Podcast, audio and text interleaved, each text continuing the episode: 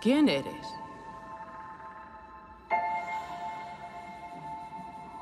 Nadie.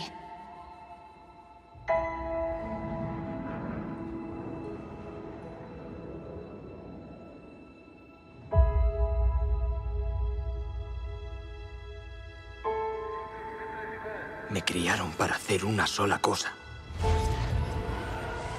Pero no tengo nada por lo que luchar.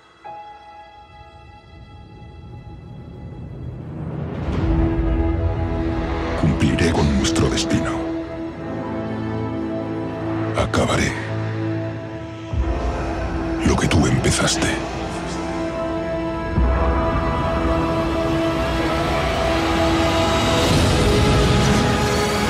Hay historias sobre lo que pasó. Todas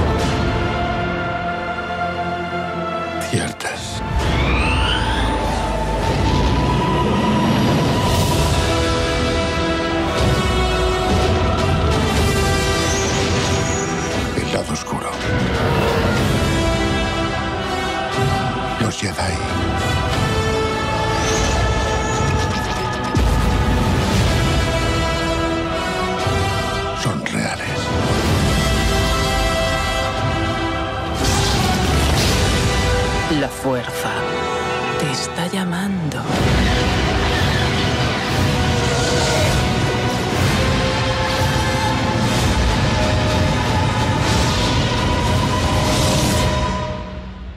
Déjala entrar. La- Las caras lo dicen todo, ¿no? Es muy difícil empezar a hablar después de, de semejante presentación. Quiero que piensen un momento conmigo. Cu- ¿Cuál es el objetivo de- del tráiler de una película? Piénsenlo un momento. ¿Qué es lo que todo el mundo tiene ganas de hacer ahora? Escucharme a mí, ¿no? todo el mundo quiere mirar la película. El, el tráiler de una película es, es un anticipo.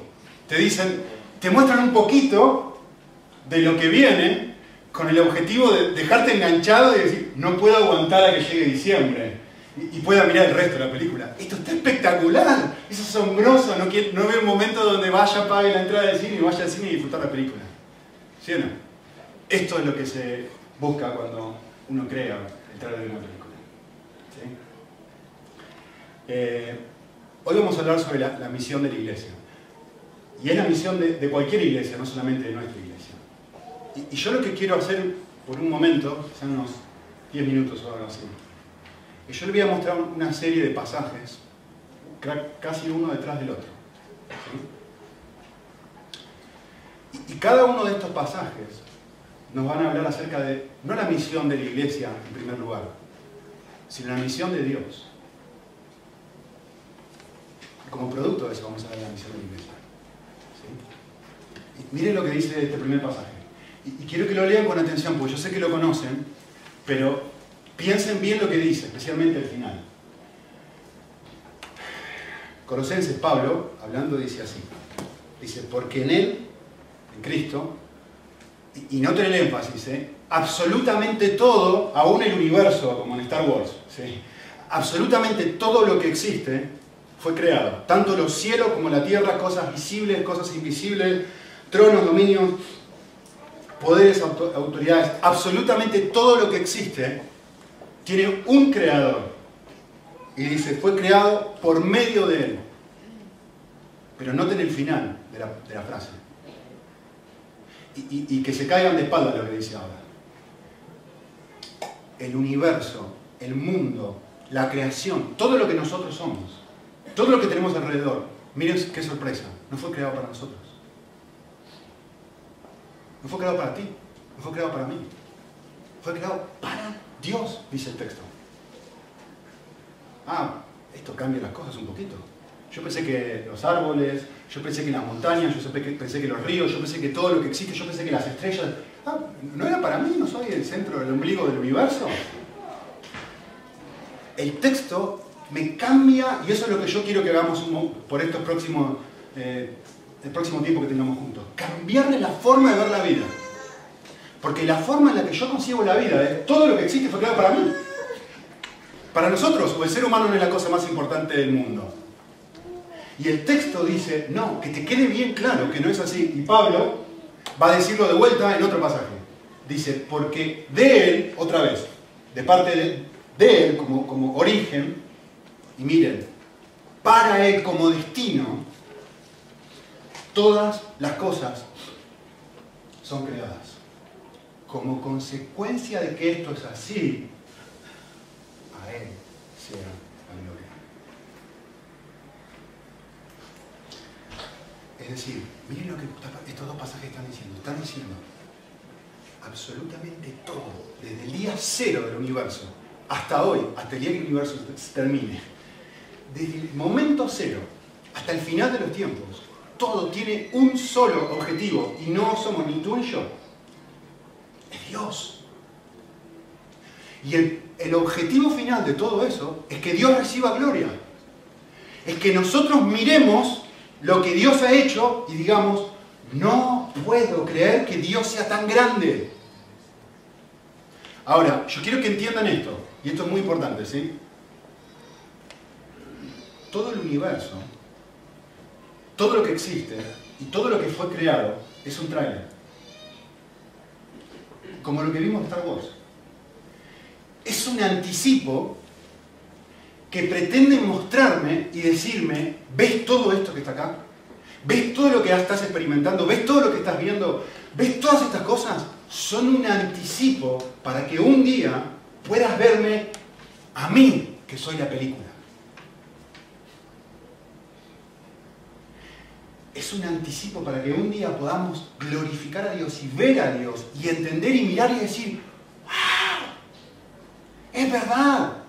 Esto era un anticipo. Mi relación con mi esposa, mi relación con mis hijos, las, emociones que yo tengo con ellos, las sensaciones, poder disfrutar de una película, poder tener un tiempo de vacaciones, tener un domingo, pasarla bien, comer un rico asado. Todo esto era, era solo como un, un anticipo, algo pequeñito de lo que podría llegar a ser por toda la eternidad. Disfrutar al ser más valioso de todo, el universo. Todo, absolutamente todo lo que existe tiene un destino y no somos nosotros.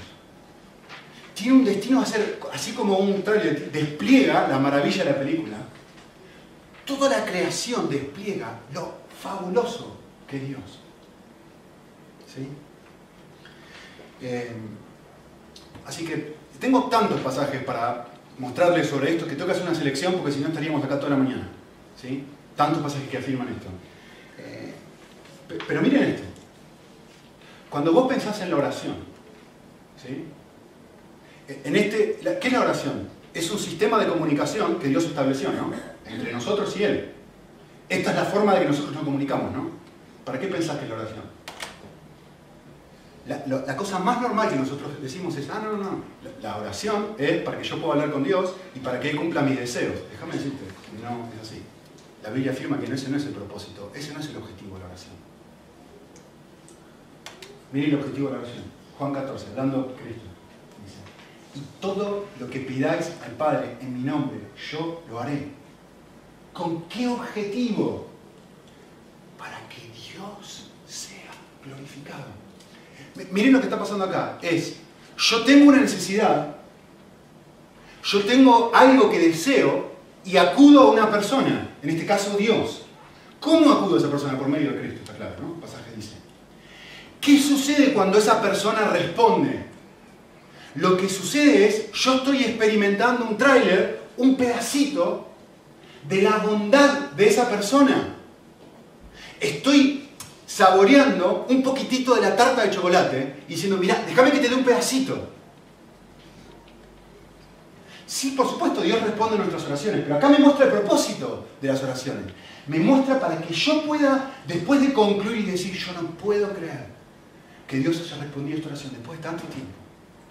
Cualquiera, si sos joven. Eh, no puedo creer que Dios me haya regalado mi um, prometida, mi prometido, después de todos estos años, estar pidiéndole y pidiéndole pidiéndole a una persona que le ame. Y esperar, y esperar. Y uno llega a eso y dice, Qué lindo, qué lindo, qué cosa tan especial. Sí, pero no es para que te quedes enamorado de esa cosa especial. Es para que puedas ver detrás y decir, te das cuenta que esto es un tráiler, esto es un anticipo, esto es un pedacito en donde Dios te está mostrando, así de bueno soy, así de fantástico es mi persona. Y te quiero dejar morder un poquito con esta respuesta a oración. Tu hijo está enfermo, Dios lo sana. Lo que sea. ¿Se entiende, no? El punto de la oración. Que Dios muestre su gloria. Que Dios me muestre la clase de persona que es Él. Eh, miren, Jesús. Jesús está en, en Getsemaní. Y miren lo que dice. Mi alma está angustiada hasta la muerte. ¿Qué diré? Padre, sálvame de esta hora. ¿Para qué? Para esto vine. Y dice, Padre, glorifica tu nombre. Entonces, miren el diálogo entre Jesús y Dios y el Padre. Padre, yo quiero que a través de este acto, vos, se lo voy a decir en español correcto, tú puedas recibir gloria. El mundo entero pueda ver que vos sos tremendamente bueno, que esto, este acto que yo voy a morir en una cruz, que todo el mundo pueda saborear un pedazo y decir, ver el trailer y decir, no, quiero más, quiero más, quiero más, quiero más, quiero más. Glorifica tu nombre. Y se escuchó una voz desde el cielo que dice, te he glorificado. Y de nuevo te glorificaré. ¿Cuál es el diálogo? ¿Qué es lo que mantiene a Cristo atado a la voluntad del Padre? ¿Pensabas que era vos? ¿Pensabas que era yo? La gloria de Dios. Hacer un despliegue de quién es Dios a través de la cruz. Miren esto. Espíritu Santo. Todo el mundo sabe quién es el Espíritu Santo, no, no qué es, sino quién es. Normalmente usamos la frase de la tercera persona de la Trinidad, ¿no? Padre, Hijo y Espíritu Santo. ¿Cuál es el propósito por el cual nos dio Dios el Espíritu Santo? Miren, pero yo os digo, conviene que yo me vaya, porque si yo me voy, el Consolador está dando el Espíritu Santo. No vendrá a vosotros, pero si me voy, yo lo enviaré. Pero miren esto, cuando el Espíritu de verdad venga, Él os guiará toda verdad. Porque no hablará su propia cuenta, sino que hablará todo lo que oiga. Y Él os hará saber lo que habrá de venir. Ese es su trabajo. Él me glorificará. Él, a, el trabajo del Espíritu Santo no es el paracleto, ¿no? que está al lado mío ah, está bien, no te preocupes, estás pasando por un momento de prueba, bueno, yo voy a ser tu consolador, yo voy a estar al lado tuyo, quédate tranquilo, ya va a pasar la prueba. No, no, no, no, no, no, no. El objetivo del Espíritu Santo y por qué se llama paracleto es para que me recuerde el tráiler de la película. Es para que me diga, déjame recordarte lo bueno que es Dios, lo grandioso que es Él, y que eso te traiga consuelo. Déjame que te recuerde la gloria de Dios, lo justo, lo poderoso, lo soberano, lo fantástico, lo capaz que es Él de transformar las circunstancias de tu vida. Y aún si no transforma las circunstancias de tu vida, lo bueno que es Él para reciclarla. Es que muestre la gloria, muestre todo lo que Dios es y que eso me consuele. No que me digan, quédate tranquilo, ya vas a conseguir un trabajo mejor. No es ese el punto del Espíritu Santo. Es que pueda mostrarme a mí, recordarme quién es Dios. Que me muestre su gloria. ¿Me entienden? De hecho, justamente lo que dice en Efesios. El Espíritu Santo es el tráiler más grande que Dios me dio. Es el anticipo del cielo. Miren, en él también vosotros, después de que yo escuché mensaje de salvación, ¿no? Dice el texto y creí. Fuisteis sellados con el Espíritu Santo de la promesa. ¿Por qué? Porque este Espíritu Santo me es dado como, un, como una garantía, como un sello, como un, como un, ¿vieron como cuando hacen con las vacas que a fuego, que no se puede sacar? ¿Con qué objetivo? Con el objetivo de que sepas que Dios te ha comprado. ¿Para qué? Para la alabanza de su gloria. Para que un día cuando yo esté en el cielo pueda decir, no puedo creer lo fantástico, lo bueno, lo increíble que Dios. Y el Espíritu Santo es el mejor de los trailers que Dios puede darte para decir, mira lo que tengo preparado para ti. Esto es un anticipo, lo que tengo preparado para ti. ¿Sí? Eh, miren lo que dice, justo lo, lo, lo leímos hace un ratito. Filipenses 2 dice, por lo cual Dios también, después de morir Cristo, Dios también nos saltó hasta los suyo. y le confirió un nombre que es sobre todo nombre. ¿Con qué objetivo Dios hizo esto? Con el objetivo de que, no el énfasis, ¿eh? no dice alguna rodilla, sino que dice que todo el mundo se ponga de rodillas delante de Cristo. Los que están en los cielos y en la tierra, todo el mundo, y toda lengua confiese y diga, yo no puedo creer que el Dios que creó el universo se hizo hormiga, se dejó escupir por las hormigas y se dejó crucificar por mí. Y que todo el mundo caiga de rodillas y diga, ahora lo entiendo. Ahora entiendo. Y quede total y completamente asombrado. Ese es el punto de caer rodillas, ¿no? De- ¿Delante de quién caes de rodillas? Delante de su majestad. Que es lo mismo que el tráiler. Cuando voy al cine caí de rodillas delante del tráiler. Porque digo, sí, compraste, me compraste, ya está. Soy tuyo. Voy y miro la película. Es lo mismo. Esto es cuando llegue el final de los tiempos y todo el mundo vea lo que hizo Jesús. Nadie va a poder dejar de decir, yo no lo puedo creer. No, esto es tanto mejor de lo que lo anticipaba. Y Cristo y Dios, justamente como dice el pasaje, el Padre va a recibir un nivel de gloria solamente que Él merece. Eh, pasaje más. ¿Alguna vez pensaron qué es el infierno? ¿Alguna vez pensaron qué es el cielo? Miren, este pasaje lo dice bien claro. Personas que no creen en Cristo. Está buenísimo como lo dice. Y, es muy, muy congruente con lo que estamos hablando. Serán excluidos de la presencia del Señor. ¿Qué, qué es lo peor que le puede pasar a un ser humano? Según el pasaje este. ¿Qué es el infierno? Lo peor que le puede pasar a un ser humano es no ver la película. Es no disfrutar del ser más precioso del universo. ¿Qué es el cielo? Lean. Cuando Él venga para ser crucificado con sus ángeles y ser admirado por todos. El cielo es tener la posibilidad de estar delante de Dios y disfrutar de su gloria, disfrutar y decir, Dios es el ser más fantástico del universo y yo tengo el privilegio, el regalo, la posibilidad de estar delante de Él y estar embobado que se me cae la baba y decir, no lo puedo creer. Estoy mirando a Cori embarazada y me acuerdo de, de mi, de mi niño cuando nació, le pusieron en una... A ver, todos mis niños pesaban más de 4 kilos, ¿no? No, no le pusieron una incubadora porque lo necesitaran. Lo pusieron en una pequeña incubadora ahí para, para mostrárselo a papá y mamá. Y una cosa regordeta. El nivel de admiración, de gozo, de placer, de alegría que uno encuentra cuando encuentra a su hijo. Especialmente cuando es el primero que no entiende nada, ¿no? Y mira una cosa gordita yo, yo creé eso, vamos. Es lo mismo. Es exactamente lo mismo. Porque esto es la misión de Dios, desplegar su belleza. Esta es nuestra misión.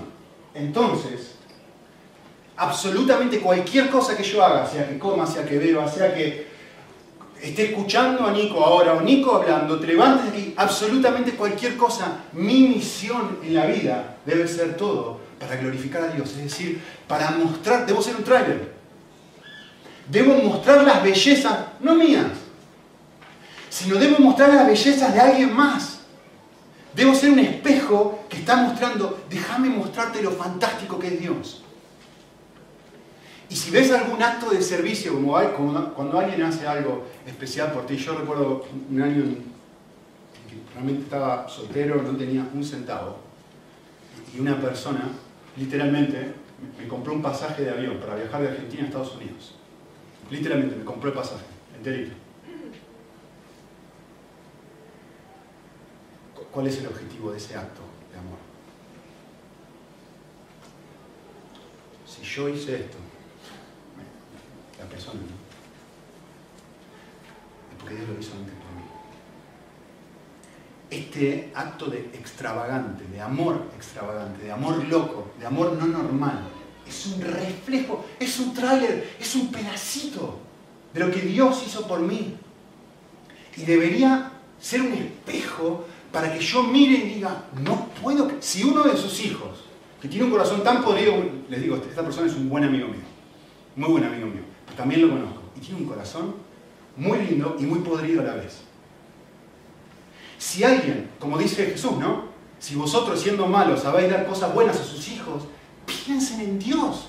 Así brilla vuestra luz delante de los hombres. El punto de todo esto no es, que yo pueda hacer un espejo que hace, mirá, ¿ves este acto extravagante? Si ves algún acto extravagante de amor, es porque estoy siendo un pequeño reflejito de lo que Dios puede ser en tu vida. Ese es el objetivo del ser humano. No hay ninguna otra razón para existir. Así que, se pueden ponerlo ahí. ¿Cuál es nuestra misión como iglesia? Nuestra misión como iglesia es glorificar a Dios. No tenemos otra razón de ser. No hay nada más por lo cual estamos acá. Porque no hay ninguna otra razón para que Dios, por, la cual Dios hizo lo que hizo.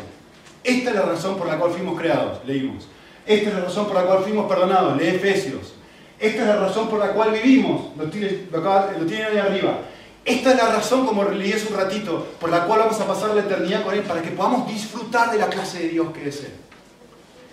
El universo desde el día cero hasta el final de los tiempos no existe para ninguna otra cosa que para mostrar las bondades de Dios. Nada más. Ninguna otra cosa. Ahora, yo quiero que piensen esto un momento, pero Nico, me parece, alguien podría estar diciendo esto, ¿no? Y con justicia. Alguien podría estar diciendo, pero es medio egocéntrico Dios, ¿no? De, que todo existe para Él. Bastante orgulloso el Señor, ¿no? Yo quiero que piensen esto. Vamos a Star Wars de vuelta. ¿Por qué un productor? ¿cuánto, ¿Alguien sabe cuánto costó Star Wars la 7?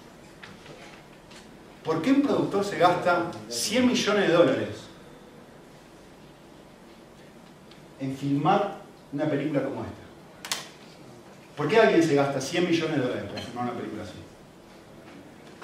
Les voy a decir, hay dos razones, y no hay más. Una, quiero ganar un Oscar. Fama. O sea, no lo hizo por caridad, ¿no? Si no, hubiera dado el dinero a Priscila. No, lo hizo por caridad, ¿no? Le hubiera dado dinero a lo que está tratando de hacer con los niños. Evidentemente no hay una motivación de caridad en lo que está haciendo. Quiero ganar un Oscar, quiero fama, o le doy la otra razón obvia, quiero dinero. Sí, sí, invertí 100 millones de dólares, pero esto te da como 300 millones de dólares. No hay ninguna otra razón. Es decir, hace un despliegue, el tráiler, hace un despliegue de la gloria de la película. ¿Por qué lo hace esto el productor? Por amor a sí mismo.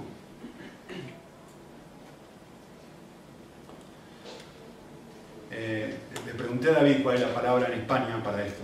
Y él me dijo delicado. Eh, soy una era, ahora mejoré mucho, pero cuando era pequeño era una persona muy delicada para comer. Eso significa que eh, no me gustaba para nada la verdura. Para nada. Eh, de hecho, mi madre estaba constantemente tratando de hacer esto. A ver, me, encanta la carne. A ver, soy argentino, evidentemente lo único que me gusta es la carne. ¿sí? Y si hay puré está bien, pero carne, milanesa, eh, asado, pollo, pescado no es carne en mi país. Cualquier cosa que tenga carne. Y mi madre estaba desesperada porque comía verdura. ¿sí? Yo le voy a decir lo que hacía mi madre. Mi madre agarraba y trataba de convencerme de todas las bondades de la verdura. Y trataba de decirme, pero esto, trataba de decirme, esto es bueno para vos, te va a hacer bien, te va a hacer crecer fuerte y sano. Como a mí no me servía nada de eso, me la maquillaba, ¿no? La ponía dentro, la, la, le ponía la batidora y la, la, mezclaba con puré o algo así para que de alguna, la metía en una tarta y me la, me la trataba de mostrar bonita para que yo diga, sí, quiero. Yo le pregunto, ¿por qué mi madre mostraba las bondades de la, de la verdura? ¿Por amor a sí misma? ¿Por amor a mí? Porque no hay nada mejor que una madre le puede dar a un hijo que verdura. Si, yo si mi madre me da todo el tiempo carne, ¿me está amando? Mi madre necesita mostrarme las bondades de la verdura Pero no lo hace con una motivación egoísta. Lo hace porque esto realmente es lo que necesito, lo mejor para mi vida. Esto es lo que hace Dios. Dios es el ser Dios es mejor que Star Wars. Dios es el ser más valioso del universo. Es el ser más precioso, es la cosa más bella que existe en el, planeta, en el universo entero. Dios es el billete de 500 euros. No, no hay ninguno. Nadie tiene tanto valor como Él. No hay nada mejor que me pueda dar que un billete de 500 euros. Y cuando Dios dice, te quiero dar a mí mismo, a ti, lo que está diciendo, cuando me llama a glorificarte y decirme, déjame mostrarte las bondades de mi persona, no es un acto de egoísmo, es un acto de decir que no entendés, que te estoy amando y que te estoy invitando a que disfrutes de esta película, porque es la mejor cosa que existe. Yo soy, yo soy lo mejor que existe. Y no te puedo dar nada mejor que yo mismo, por eso me doy a mí mismo a ti. Y, cualquier acto de amor, tu novia, tu prometido, tu trabajo nuevo, un, un ticket a Estados Unidos gratis, esto es un tráiler, no lo ves. Esto es un pedacito de la bondad que yo te tengo. Y por otro lado, el acto más grande de bondad que, de despliegue de gloria que Dios ha hecho es, déjame mostrarte, este es mi acto de mayor gracia. Quitarme los mocos de la cara la persona que me escupe. No, no responder con el ojo así, con la espalda lacerada. Si eres el Hijo de Dios, bajate la cruz. Déjame mostrarte el acto de mayor bien y amor que existe.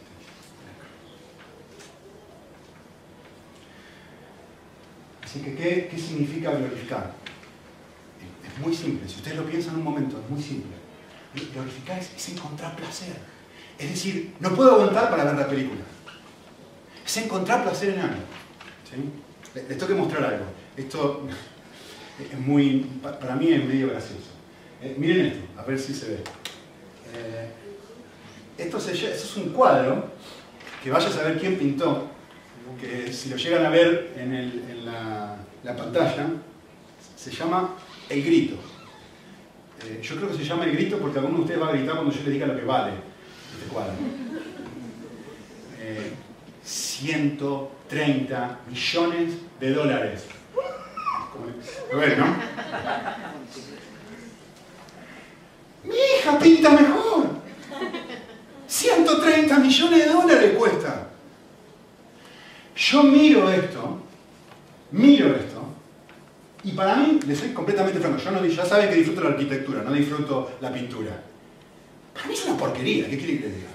Es un, es un trazo con, con colores que yo mismo, que no sé dibujar, podría dibujar algo muchísimo mejor que eso. Pero escuchen bien, hay alguien que encuentra tanto placer en eso y hay otro que encuentra tanto placer y hay tantas personas que encuentran tanto placer que finalmente dicen yo estoy dispuesto a pagar 130 millones de dólares por esta cosa. Porque lo disfruto. Porque para mí es precioso. Nico, para vos no es precioso, pero para mí sí. El punto de la vida cristiana es llegar a ver a eso que siempre nos han presentado como esto, ¿no?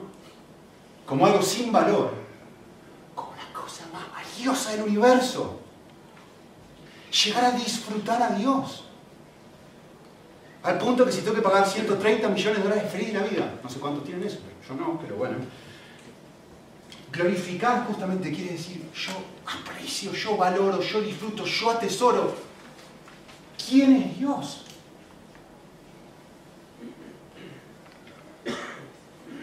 Glorificar es ver. Es, escuchen esto, glorificar es asombrarme. Yo no me asombro cuando veo esto. Sí me asombro cuando veo la película. Porque encuentro placer en la película, no encuentro placer en esto. Glorificar es llegar al punto de mirar a Dios y decir, "Ah, ahora sí lo veo, ahora sí, ahora, ah, ahora sí. Antes era alguien lejano allá en la galaxia que creó el universo, se fue a dormir la siesta. Ahora veo, ahora sí entiendo, ahora mi corazón está cambiando, ahora mis ojos están llegando a apreciar algo que antes no tenía este nivel de valor que tiene ahora. Y eso se llama glorificar, eso se llama que mis ojos están siendo abiertos para que pueda ver la clase de Dios que Dios es. Eso es la misión de Dios. Que yo pueda llegar a conocerle a Él por quién es. Y cuando yo descubro esto, no me queda otra cosa que responder en admiración. Que es supuestamente lo que hacemos cuando cantamos. Decimos juntos en las canciones, le ponemos la clase de letra que le ponemos para decir esto. Te apreciamos, te valoramos, sos increíble. Mi vida sin ti no tiene ningún tipo de sentido. Son los 130 millones de dólares, pero que por supuesto, todo lo que haya que pagar, el universo entero grita, dice el Salmo 19, de lo increíble que tú eres. Es encontrar, glorificar, es encontrar a Dios digno de mi amor. Yo no encuentro este pedazo de lienzo digno de mi amor. Yo no. Eh, respeto y admiro a las personas que sí lo hacen. ¿eh? Yo encuentro digno de mi amor a los castillos, a las casas bien diseñadas, a las películas Star Wars. A eso sí encuentro digno de mi amor. Así que la pregunta del millón es, ¿cómo hacemos para glorificar a Dios? ¿Cómo hacemos para encontrar placer en Él? Y la respuesta es nuestra declaración de misión, que ustedes tienen ahí. Por eso pusimos lo que pusimos. Lo que hicimos en nuestra declaración de misión fue intentar resumir en una frase lo más corta posible para qué existimos como iglesia. ¿Sí? Y la razón que existimos como iglesia es para glorificar a Dios. ¿Y cómo hacemos? ¿Cómo hacen todos los seres humanos para glorificar a Dios? No hay que inventar la pólvora, Dios ya lo dijo. La forma en que lo hacemos es viviendo el gran mandamiento y la gran comisión. Es la forma en la que nosotros disfrutamos a Dios. Amándolo. Encontrando, que es el gran mandamiento, lógicamente, ¿no? Encontrando placer en Él. Disfrutándolo. Eso es amar, es disfrutar, por eso nuestros valores. Encontrando placer en la cruz, por eso experimentar el Evangelio. Entendiendo que tiene que cambiar mis motivaciones, lo que yo amo, no lo que yo hago, lo que mi corazón ama, porque Dios está detrás de desplegar su gloria para que mi corazón lo aprecie, el gran mandamiento. Tercer valor, para que lleguemos a disfrutarlo a Él por encima de cualquier cosa. Por eso los tres valores que tenemos. Y no otros. Porque nuestra misión no es parar acá y predicar la Biblia. No es leer la Biblia. No es evangelizar. No es hacer nada. No es ninguna otra cosa que glorificar a Dios. Y lo que estamos intentando hacer es mostrarles cómo glorificamos a Dios. Por eso está escrito esto de esta forma glorificar a Dios. Si hacemos cualquier cosa, todo lo que hagáis, hacedlo con este objetivo, es el pasaje. Tenés que estar, Dios tiene que ser tu, tu- ansia. ¿Qué? Yo le mostré la película, le mostré el tráiler recién de Star Wars, y todo el mundo se reía y decía, qué ganas de que llegue diciembre, ¿no? Eso tiene que ser mi vida cristiana. Qué ganas de tener la posibilidad de leer la Biblia esta mañana. Qué ganas de tener la posibilidad de hablarle a una persona acerca de Cristo. Qué ganas de que llegue el domingo y que alguien me hable y me muestre a través de su palabra algo especial, nuevo, de donde yo puedo ver una lista nueva de quién es Dios. Qué ganas de llegar el domingo y cantar canciones y decirle a Dios y expresar con mi corazón. Qué ganas, no qué obligación. Qué ganas. Por eso los valores que tenemos. Porque si nosotros no vivimos esos valores, no podemos glorificar a Dios. Si nosotros nos limitamos a hacer, Dios dice, sos un fariseo, a mí me interesa tu corazón, a mí me interesa que me amen. Este es el mandamiento. No es que hagas, es que me ames. Le preguntaron a Cristo, ¿qué tengo que hacer? ¿Qué es la cosa más importante? Esto es la cosa más importante del universo. Que llegues al punto de que yo sea tu Star Wars y que no encuentres mayor placer en mí que en esto. Ahora, ¿cómo hacemos para vivir el gran mandamiento? Eh, yo voy a hacer algo distinto a lo que normalmente haría. ¿sí? Se lo voy a explicar de otra forma y no es usando este pasaje. Porque podría explicar el versículo paso por paso. No quiero hacer eso. Quiero hacerlo de otra forma. Y lo quiero hacer así a propósito para que, en cierta forma, como un elemento educativo para que les ayude a ustedes a pensarlo de otra forma distinta. ¿sí? Les quiero hacer una pregunta. Casi el 90% de las personas que están acá son padres. ¿sí? No, respondas esto, solo pensar en tu cabeza. Yo quiero que pienses esto. ¿Cuál es mi tarea principal como padre? No, no respondas, pensalo nada más. ¿eh? Pensalo, ¿cuál es tu tarea principal como padre? Yo estoy convencido de que si yo los dejo hablar, o si yo le pregunto a cualquier persona que está en la calle, ¿cuál es tu tarea principal como padre? Va a decir esto. Mi tarea principal como padre es educar a mis hijos. Por supuesto, mostrar el cariño y todo lo demás, ¿no? Pero estoy hablando de tarea. ¿Cuál es tu tarea principal como padre? Educarlo, va a decir. Yo quiero decirte, no. No es educar a tus hijos tu tarea principal. Pero ¿cómo no? No digas pavadas. Tu tarea principal como padre no es educar a tus hijos. Miren lo que pensamos. Mi hijo dice una mala palabra. ¿Cuál es mi tarea como papá?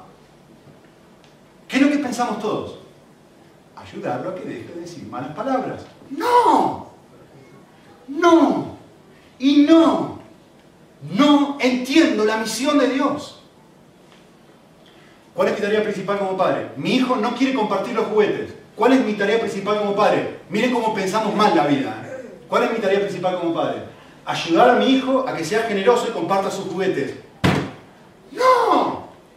No, no, no. No entiendo la vida cristiana. No, mi tarea principal como padre no es eso. Y voy a mostrar con la vida, No lo es. Mi tarea principal como padre es que mi hijo se enamore de Dios. Esa es mi tarea principal como padre. No es que mi hijo haga lo que Dios quiere que haga. No es que mi hijo deje de decir malas palabras, no es que mi hijo venga a la iglesia, no es que mi hijo se quede calladito acá mientras está todo el mundo hablando. No, esa no es mi tarea principal como padre. Y si hago de eso mi tarea principal como padre, voy a fallar en lograr el objetivo de Dios, que lo ame con todo mi corazón, con toda mi alma y con toda mi fuerza. Ese es el objetivo de Dios. Entonces, esto debería cambiar tu paradigma como papá.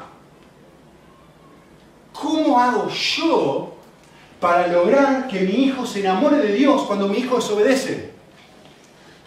Mi tarea es enseñarle a amar a Dios. No es enseñarle a que cumpla los mandamientos. Es muy distinto pensar la vida cristiana de esta forma. Mi tarea es ayudarlos a valorar a Dios por encima de cualquier cosa. Un niño no quiere prestar el juguete. No quiere prestar el juguete, no quiere prestar el juguete, no quiere prestar el juguete. ¿Cuál es mi objetivo de vida como padre? Que preste el juguete. No. Mi objetivo de vida como padre es de alguna forma mostrarle, ¿sabes qué? Dios es más precioso que tu juguete. Y cuando le muestre a mi hijo que Dios es más precioso que su juguete, ¿sabe qué va a hacer? Como hace cualquier niño. Suelta el juguete y va en búsqueda de aquello que es más precioso. Dios lo va a compartir, quedar tranquilo. Pero nosotros no pensamos así. Miren esto, si yo logro que mis hijos obedezcan y me doy satisfecho, no soy un cristiano. Soy una persona con buenos valores. No necesito ser cristiano para eso. Se lo digo de otra forma, soy un moralista, soy un legalista. Soy una persona que le está enseñando, como le enseñan a mi hija en el colegio. Tenés la opción de religión católica o valores. A mi hija le está enseñando a compartir. A mi hija le está enseñando que no diga malas palabras. En el colegio. No necesito a Dios para eso. No necesito a Dios para eso. El objetivo de Dios es otro. ¿De dónde saco esto? Yo les dije el gran mandamiento, ¿no? El gran mandamiento está fundamentado en un pasaje del Antiguo Testamento, que es el pasaje del Antiguo Testamento más importante de todo el Antiguo Testamento. Así que, si alguno está en desacuerdo conmigo, podría decirle a Dios. Si vos le preguntas a cualquier judío, o a cualquier persona que sabe su Biblia, cristiana, y le decís, por favor, nombrame el pasaje más importante de todo el Antiguo Testamento. ¿Saben cómo se llama el pasaje más importante de todo el Antiguo, Testamento? ¿Alguien? Shema. Deuteronomio 6. Dice así, Escucha, oh Israel. En esto se basa Mateo. Escucha, Israel. El Señor nuestro Dios, el Señor no es. Dios es el creador. Dios es el que te creó, Dios es el que te liberó de Egipto, Dios es el que hizo todo en tu vida, Dios es el que se te dio maná, Dios es el que te liberó, Dios es el que te llevó por el desierto, Dios es el que hizo absolutamente todo en tu vida. Él es uno, ¿eh? que no te equivoques, no hay más de un Dios.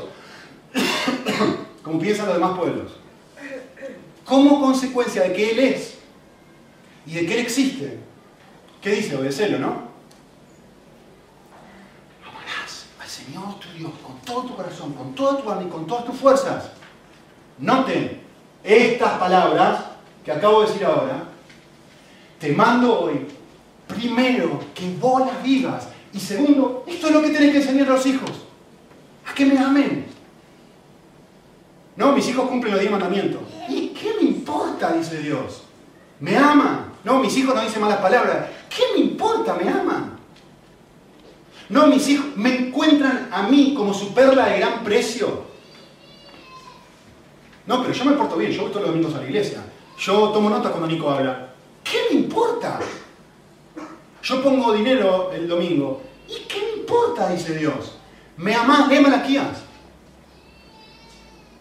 Tu corazón está en otro lado. El punto no es lo que haces. El punto es, estoy viviendo mi vida. Miren lo que dice. Hablarás con ellos cuando te sientes en tu casa, cuando andes por el camino, cuando te acuestes, cuando te... todo el tiempo en la vida, en el día a día. Yo voy caminando y tratando con mis hijos cuando ellos no quieren compartir los juguetes, cuando ellos se portan mal, cuando lo que sea. Todo el tiempo Dios está diciendo, tenés que filtrar tu educación basado en presentarles Star Wars. Dios es el ser más precioso del universo. Se trata de mí. La vida. Ese es el punto. Y cuando le muestres a Dios precioso, ¿qué van a hacer ellos? Lo van a amar. Y van a cambiar producto de eso. ¿Sí? Entonces, voy a ser bastante radical con lo que voy a decir ahora. Y ahora se los quiero explicar bien, ¿eh? porque me van a malentender con lo que estoy diciendo. El objetivo de Dios no es cambiar nuestra conducta. El objetivo de Dios es cambiar lo que ama nuestro corazón. Ese es el objetivo de Dios. Esa es la misión de Dios en esta tierra. Que de amar a la creación, amemos al Creador. Que de amar todos los placeres que el mundo ofrece, amemos a Dios. Y por supuesto cuando eso sucede, cambio mi vida. Escuchen esto, espero que nadie les choque lo voy a decir ahora. Elegí esto justamente como un ejemplo práctico para, para expresar esto de una manera que todo el mundo lo entienda, ¿sí? Nadie se sienta ofendido. El objetivo de Dios no es que deje de mirar pornografía. Escuchen lo que digo. ¿eh? El objetivo de Dios no es que deje de mirar pornografía. El objetivo de Dios es que llegue al punto donde ya no encuentro placer en mirar pornografía. Una cosa es muy diferente a la otra. Hay un abismo de diferencia entre una cosa y otra.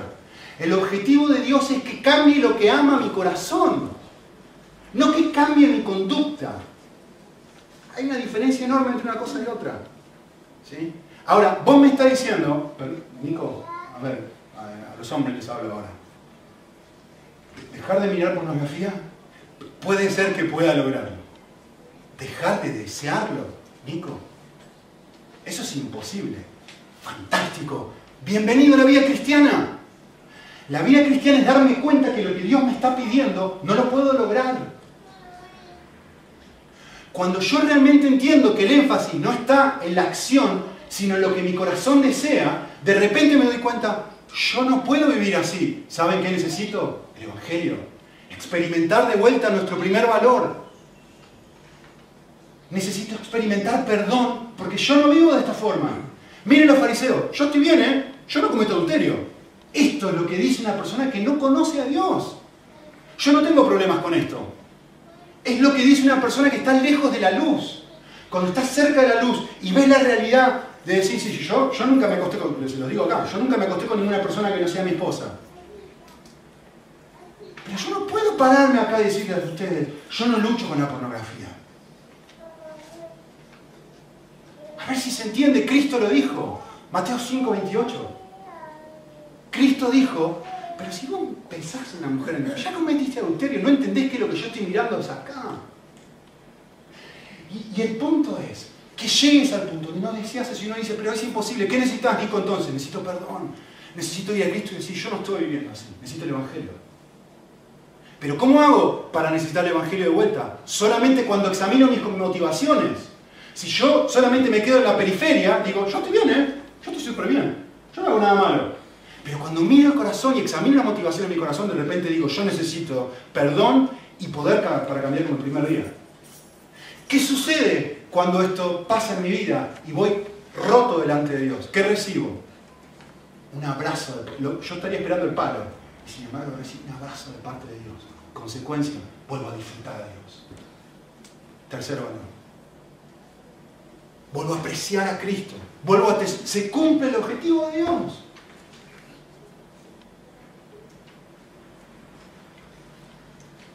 El objetivo de Dios no es que deje de hacer esto, es que cambie lo que ama mi corazón. Es decir, que lo ame a Él, que lo disfrute a Él, que lo encuentre más valioso que esto.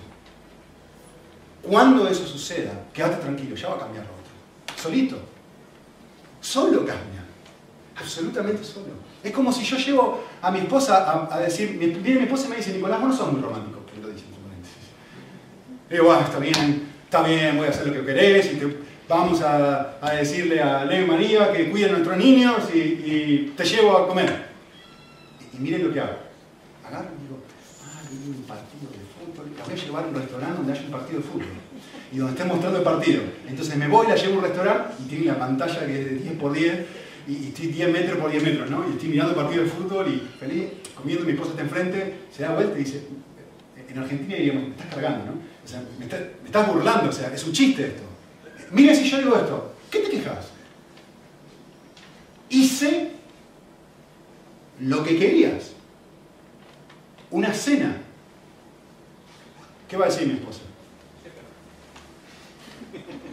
¡Gol! ¡Vamos, Barça! ¿Qué va a decir mi esposa? Este pueblo o este hombre de labio me honra, pero su corazón está en la televisión. Me importa muy poco que estemos acá sentados haciendo esto. ¿Dónde está tu corazón? ¿Estás disfrutando esta experiencia o es una carga? Si es una carga, no me interesa. No me interesa. Así que déjeme darle dos pensamientos incorrectos acerca de lo que significa amar a Dios. ¿Sí? Ah, entre paréntesis, déjenme decirles esto antes. Cuando, evidentemente, cuando cambie lo que ama mi corazón, cambiará mi conducta. E, escuchen esto, esto es muy importante. ¿eh? Escuchen lo que voy a decir ahora, que va a aparecer en la pantalla. El cambio de conducta no es el objetivo principal de Dios. El cambio de conducta es el resultado de que el objetivo se ha cumplido. ¿Entienden la diferencia entre una cosa y otra? ¿Qué está buscando Dios? El gran mandamiento, que lo ame. Ese es el objetivo principal de Dios. El resultado de que, el, perdón, el cambio de conducta es el resultado de que eso se ha producido. De que yo, a, ver, ¿por qué voy al cine? Es el resultado de que, de que alguien te puso un revólver en la cabeza y te dijo, anda al cine. Es el resultado de que vos viste el trailer y dijiste, esto me causa placer, yo quiero ir. Es el resultado de encontrar placer en eso entonces estás dispuesto a pagar los 10 euros o 8, lo que sea que cueste el cine para ir a hacerlo. Es la consecuencia de que has encontrado tu objetivo y has dicho, sí, sí, sí, sí, eso yo lo quiero. ¿Por qué vivimos como vivimos? Como consecuencia de que encontramos, de que estamos viviendo el mandamiento si no somos fariseos. Así que, eh, lo mismo con mi esposa. Si yo hago la acción sin amor, mi esposa dice gracias pero no gracias. Si yo realmente encuentro placer en mi esposa, ¿qué hago? Le digo, Tomás, quédate con los niños. Ah, la, llevo. Es el resultado de que encuentro placer en ella. ¿Sí? Así que, dos pensamientos, rapidito. Pensamiento legalista y esto luchamos constantemente, variamos entre dos polos, ¿sí? Le voy a dar el primero.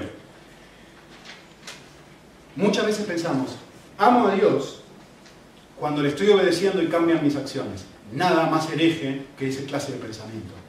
Amo a Dios cuando le obedezco y cambian mis acciones. Constantemente estamos haciendo esto. Me, levanto en la mañana y pienso, a ver cómo estoy viviendo, cómo he vivido hoy o a la noche, cómo he vivido hoy. A ver, viví bien, viví mal, eso es una. Eso muestra si realmente amo o no amo a Dios. ¡No! Miren lo que dice Juan. Juan dice esto. Dice, si me amáis, guardaréis mis mandamientos. Y es muy común, pero súper común. Yo, en primer lugar, por años interpreté este versículo de esta forma. Miren, yo leí el pasaje y lo leía poniéndole un igual acá. Es decir, amar a Cristo es guardar los mandamientos. ¿Sí? Guardar los mandamientos, en otras palabras, es la forma de amar a Jesús. Esa era la interpretación que yo tenía por un montón de años de este pasaje. Entonces, ¿cómo evalúo si lo amo? Pues si estoy obedeciendo, si estoy cambiando, y, ahí me doy cuenta. No es eso lo que el pasaje está diciendo, léelo bien. El pasaje no está diciendo eso. El pasaje está hablando de dos cosas. Miren, no está poniendo un igual acá. Está diciendo, si esto está presente, sucede esto otro. Son dos cosas distintas, no son iguales. Si lo primero es una realidad, sucederá lo segundo. Eso es lo que dice el pasaje. Guardar los mandamientos es el resultado de que yo estoy encontrando placer en Cristo. Es el resultado de que lo estoy disfrutando a Él. No es lo mismo. ¿Sí? Si le amo, le obedezco. Si le amo, cambio. ¿Sí? La pregunta que se estarán haciendo es, entonces, ¿por qué Jesús dice esto? Muy buena pregunta, gracias por hacerla. Por la otra tendencia que tenemos. La otra tendencia es el otro polo. Digo que amo a Jesús, pero no le obedezco y sigo viviendo como yo quiero. Es decir, sí, sí, sí, sí, Señor, yo te amo. Pero mis acciones están mostrando, no tengo, no encuentro ningún placer en Jesús. Si no, no viviría de esta forma. ¿Sí? Si yo estoy viviendo, si yo digo, yo encuentro enorme placer en Cristo y no leo mi Biblia, ¿qué estoy diciendo? No encuentro ningún placer en leer la Biblia. ¿Me entienden? Lo que estoy, yo puedo decir, sí, sí, sí, no, no, la Biblia es el mejor libro del mundo, es la autoridad final, es la cosa más importante de la vida, pero si yo no la leo y encuentro placer en esto, estoy diciendo, esto para mí no tiene ningún valor, no importa lo que crea, no importa lo que diga con la boca. ¿Me entienden la diferencia? Muy, muy, muy sutil, pero muy importante. El pensamiento legalista dice, amo a Dios porque estoy leyendo, lo amo. Un extremo. El otro extremo es, como amo a Dios, no necesito leer la Biblia. Miren lo que dice el Evangelio. El Evangelio dice esto. El Evangelio dice, sí, leo la Biblia. Pero realmente yo estoy amando a Jesús. No lo hago. Mira sus motivaciones y dice, ¿estoy encontrando placer en esto? ¿O lo hago porque no me queda otra? Y si lo hago porque no me queda otra, ¿qué tengo que hacer? ¿Darme un cocazo en la cabeza y seguir leyendo? ¿O empezar a pensar y decir, ¿y por qué yo no encuentro placer en esto?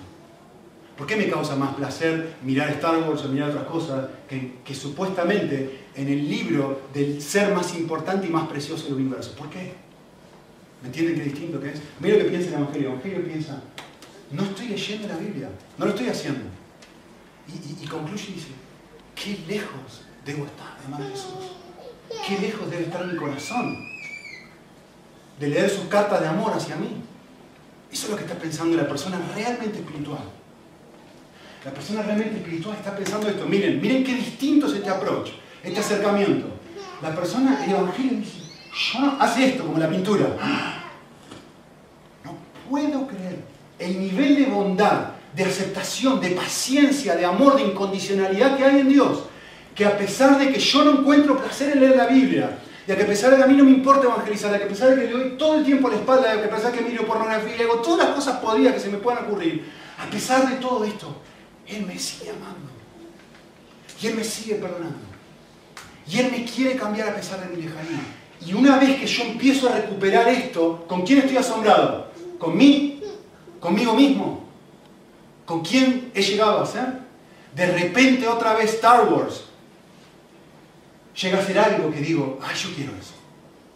Yo quiero ese Dios. Esto es lo que realmente yo necesito. Piper dijo esto. El dolor, me encanta esto. El dolor de la verdadera contrición es el dolor de no tener a Dios como mi tesoro que me satisface por. ¿Cuándo sé que estoy experimentando un arrepentimiento genuino? Cuando digo, no, no es que me importan las consecuencias de mi pecado, o, qué es lo que va a pasar con mi vida, cuando digo, me perdí a Dios. ¡Qué estúpido! Lo cambié por lo que sea. Por las vacaciones, porque mi jefe piense bien de mí, por una ropa más linda, por sentirme más bella, lo que sea. Lo cambié a Él, que es la cosa más valiosa del universo, por cualquier cosa que la creación tenga para ofrecer. ¿Sí? Así que, ¿cuál es nuestro objetivo como iglesia? ¿Cómo vivimos la gloria de Dios? Amándole, no cumpliendo los mandamientos en primer lugar. Eso es el resultado de amarle. ¿Sí? Y muy rápido, la otra forma en la que glorificamos a Dios es cumpliendo una gran comisión. No, hay, no sé si sabían esto, no hay un solo evangelio que no termine con la gran comisión. Los cuatro evangelios terminan Cristo diciéndonos, vayan a todo el mundo y díganles acerca de mi persona. De hecho, los cinco libros históricos del Nuevo Testamento, el libro de los Hechos, empieza exactamente de la misma forma. Y de vuelta es una contradicción. Que yo sea un discípulo de Cristo y que no esté cumpliendo y que no esté haciendo discípulos a otras personas. Es una contradicción muy simple, porque si yo te digo a ti, yo encuentro placer en la película, lo primero que hago es, ¿querés venir conmigo? ¿Querés venir conmigo? Vamos a ver la película, es la mejor película que existe, está buenísima, vamos. No me digas que no hacemos eso. Es una contradicción decir, mirá, esta es la Ferrari nueva que me compré y guardarla y decir, no se la quiero mostrar a nadie. Pero cualquier cosa que encontramos, mi ropa nueva, somos muy disimulados para hacer eso, ¿no? Queremos que todo el mundo la vea. ¿Por qué no la ponemos en el mejor momento? Si yo realmente encuentro placer en Dios, no digo si creo, ¿eh? Si mi corazón está enamorado del Señor, no puedo. Por eso la gran comisión es un resultado.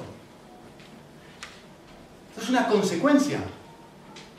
Es el resultado de que estoy viviendo el gran mandamiento, de que el mandamiento no es una, de que el amar a Dios no es un concepto, es una experiencia interna de mi corazón. John Piper dijo esto, me encantó. Él dijo esto, las misiones no son el objetivo de la iglesia. Él dijo así, la gloria de Dios es el objetivo de la iglesia. Les leo un pasaje que él cita que está buenísimo. Dice, Dios tenga misericordia de nosotros y. Miren, esto es un trailer. Haga resplandecer su rostro sobre nosotros. Podamos ver quién es. Para que sea conocida en todos lados, en toda la tierra, su persona, y todas las naciones puedan experimentar su salvación. ¿Para qué? ¿Con qué objetivo? Este. Que las naciones digan, es verdad, Dios es 18 millones de veces mejor que Star Wars. Es 18 millones de veces mejor que cualquier página pornográfica. Es 18 millones de veces mejor que tener un título universitario, que tener un cuerpo bonito y experimentar su persona. Es la cosa más linda del universo y, y, y saborear un pedacito de esto es tan genial que no puedo aguantar hasta el día que me muera, como dice Pablo en Filipenses, y digo, el vivir es Cristo, el morir es lo mejor que me puede pasar. Ese es el punto de las misiones. Que la gente beba de la miel y tome y se saboree la miel que supuestamente nosotros estamos saboreando. Ese es el punto de las misiones. ¿Quién es la miel? Dios. Así que el objetivo, de las, el objetivo de las misiones es que las naciones disfruten la gloria de Dios. Y dice Piper, la adoración, el que yo esté disfrutando a Dios, es el combustible que me mueve a decir, yo voy a vivir mi vida para hablarle a las personas que no conocen a Cristo de Él. y a las que ya lo conocen, los voy a ayudar en un proceso de discipulado. Me voy a ocupar de una persona, uno a uno, y voy a invertir mi vida en ellos hasta que ellos lleguen a darse cuenta de que Dios no es un cuadro que se llama El Grito, que es una porquería, que tiene, como Nico lo ve, de que ese cuadro vale 130 millones de dólares. Ese es tu objetivo. Y ese es mi objetivo. Y por eso, por eso tenemos los valores que tenemos. Por eso nuestros valores son lo que son. Porque nuestro objetivo como iglesia es vivir el gran mandamiento, de la forma que acabo de explicar hoy. Y es vivir la gran comisión. ¿Cómo? A través de un corazón que sirve, no por interés, sino de manera genuina. A través de, un, evangelismo donde le contamos a otros en un idioma no que a mí me gusta, sino que la, persona, la otra persona le gusta y le entiende. Déjame mostrarte la belleza de mi Dios. Y por eso nuestro objetivo como iglesia es, necesitamos invertir nuestra vida en pocos para decirle, déjame eh, modificar un poquito el cuadro para ti. Y que llegues a hacer justamente lo que hace el cuadro, asombrarte. Y para eso yo estoy dispuesto a dar mi vida, involucrarme en tu vida, cueste lo que cueste. Esta es nuestra misión. La semana que viene va a venir David y nos va a hablar de nuestra visión. ¿Cómo vamos a lograr esto? ¿Sí? Vamos a ver.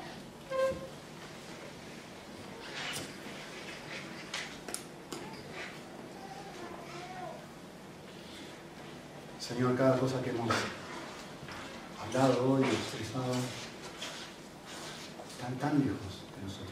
Yo soy el primero que me cuenta que cuando desobedezco, cuando no vivo como vos querés, realmente lo que me duele en mi corazón es que no te disfruto. No te disfruto, disfruto otras cosas y por eso me alejo. Encuentro placer en otras cosas, no en ti, por eso me alejo. Y la creación tiene tantas ofertas de cosas buenas y malas también, de ambas, que me dicen, vení, probá, comé, que esto te va a llenar la realidad es que me dejan vacío. Yo quiero reconocer que vivo más mi vida de esta forma que de la que acabo de expresar. Pero a la vez estoy tremendamente agradecido por un Dios que me da esperanza y me dice, hijo, no he terminado mi obra contigo. Un Dios que nos dice, que comenzó la buena obra en nosotros, sea fiel en completarla. Y Señor, queremos expresar nuestro deseo de que acabes esta clase de obra en nuestra vida para que podamos llegar a disfrutar de ti y a glorificarte, Señor. Que llegues a hacer la cosa que más amamos, que como resultado de eso no, podamos callarnos la boca y querer ayudar a otros a disfrutar de, ese, esa miel, de esa cosa valiosa. Pedimos, Señor, por un avivamiento en nuestra iglesia. Yo pido por un avivamiento en mi propia vida, al punto que la pasión y, los afectos del corazón sean tocados de tal forma y que como hemos expresado, realmente encontré un placer en ti, Te lo pedimos para tu gloria, Señor.